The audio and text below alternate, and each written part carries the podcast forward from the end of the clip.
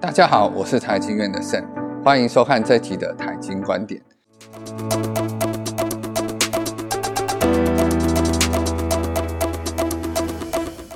本集呢，我想跟大家分享元月号的一个专题内容：二零二四年全球经济的重要趋势，以及我个认为今年可能最需要担心的隐忧，也就是高利率。其实，二零二四年的全球经济啊，各大机构的看法都是不太乐观。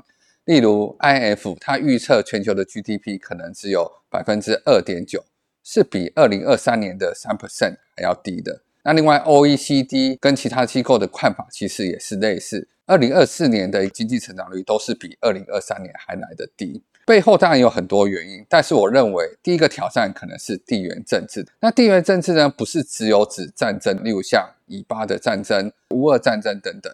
那美中贸易战也很可能再度的拉响警报，例如像近期媒体很热烈讨论美国二零二四年的总统大选。川普来势汹汹，他很有可能再度的代表共和党来参加美国总统大选。那如果川普再度当选的话，代表他的强势作风与美国第一的理念哦，恐怕是多数美国人所支持的。那这部分也很可能会加剧美中两国的一个对立情况，而不是和解。另外一个部分来看的话，其实美中角力的恶化也让其他国家都不好过。那很可能有些国家必须要选边站。例如是像要加入美国主导的印太架构，还是加入中国为首的金砖国家的联盟。同时呢，在后疫情时代的话，其实政治的情况再度成为左右经济的重要关键哦。那全球贸易化的国界正在被打破，背后牵连企业的投资布局、供应链的调整、产业结构的转型，影响的层面其实相当的大。那另外一个衍生的大问题，其实是中国的经济哦，它面临美国的一个强势的政策，那同时内部的情况其实并不好看哦。从各项的一个经济数据来看，中国经济的成长动能正在明显的趋缓哦。其中地方债务的问题是盘根错节，十多年来都没有解决的一天哦。那接下来会怎么发展，其实很令人担心。那另外一个大的问题，我认为是高利率了。除非是经济实况十分危急，要不然的话，高利率维持的时间恐怕会比我们想象的更久。那高利率带的影响是什么呢？首先，呃，新闻中提到的通膨压力正在缓解，确实，我们目前看到六项 CPI 啊、PPI 或是美国的 PCE 指数的话，它的成长率都在趋缓。但是实际上，它只是成长率的趋缓，并不是代表物价指数的下滑。例如，以美国的 PCE 物价指数来看，从二零二一年的上半年就开始成长哦。那累积到二零二三年的十月的话，其实累积已经超过了十四点三二个百分点哦。那指数来到了一百二十一点三四哦，也是目前的一个高点。显然来讲的话，只要成长率没有进入衰退的话，其实物价指数很有可能是在往上走的。那对于民众来讲的话，基本上民众是感受不到物价在趋缓。因为其实成长率还是正值，那即使物价指数开始下滑了，恐怕对于大多数的民众来看的话，短时间都很难感受到通膨的压力正在减少，仍然是需要一段的时间才会感受到哦。就这个情况来看的话，市场的信心其实是相当的脆弱，这也是为何央行决策者仍然十分担心的一个主因哦。高利率的环境是不利经济成长。对于企业而言呢，高利率将会直接增加融资的成本，所有的投资啊跟营业活动所需要的资金成本都变得更加昂贵，从而抑制企业的投资跟扩张的计划。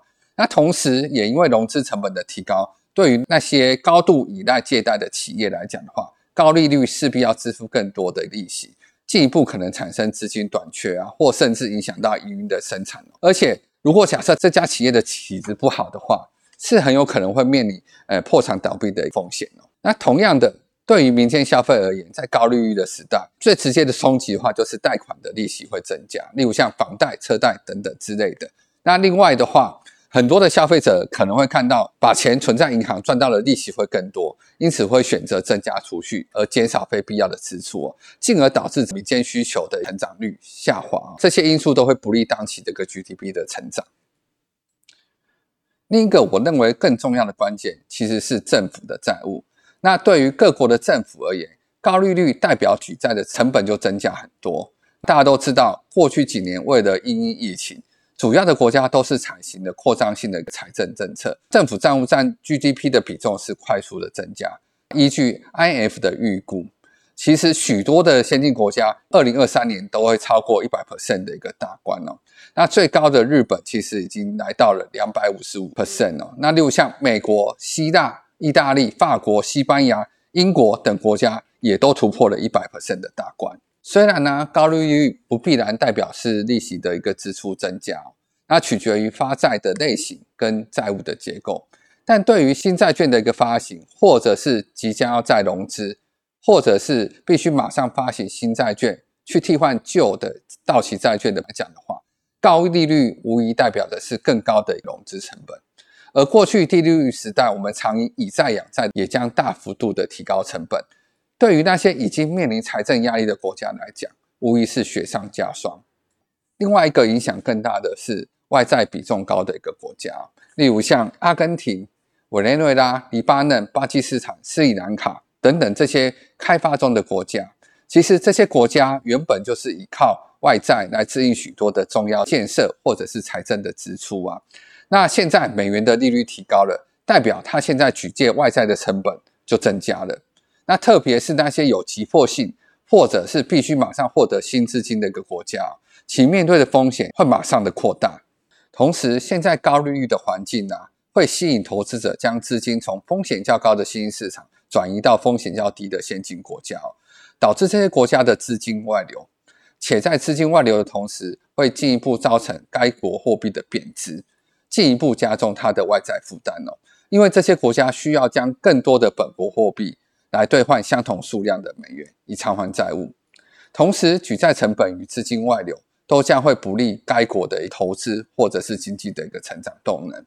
因此，只要高利率的时间拉长，对于那些处于高度依赖外债且缺乏足够外汇储备的国家来说，债务违约的风险性将会随之提高。会不会引发区域性或者是全球性的一个金融危机，值得关注。